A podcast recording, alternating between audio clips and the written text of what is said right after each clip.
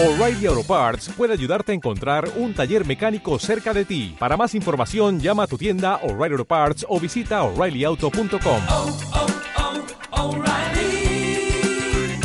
oh, Parts.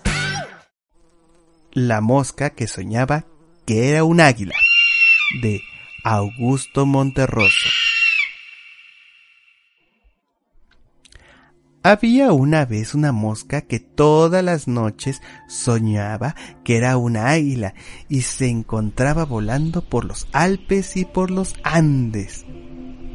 En los primeros momentos esto la volvía loca de felicidad, pero pasado un tiempo le causaba una sensación de angustia, pues hallaba las alas demasiado grandes, el cuerpo demasiado pesado, el pico demasiado duro y las garras demasiado fuertes, que todo ese gran aparato le impedía posarse a gusto sobre los ricos pasteles o sobre las inmundicias humanas, así como sufrir a conciencia dándose golpes contra los vidrios de su cuarto.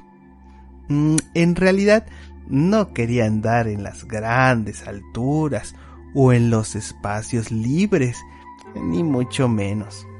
Pero, cuando volvía en sí, lamentaba con toda el alma no ser un águila para remontar montañas, y se sentía tristísima de ser una mosca, y por eso volaba tanto y estaba tan inquieta y daba tantas vueltas, hasta que lamentablemente por las noches volvía a poner las sienes en la almohada.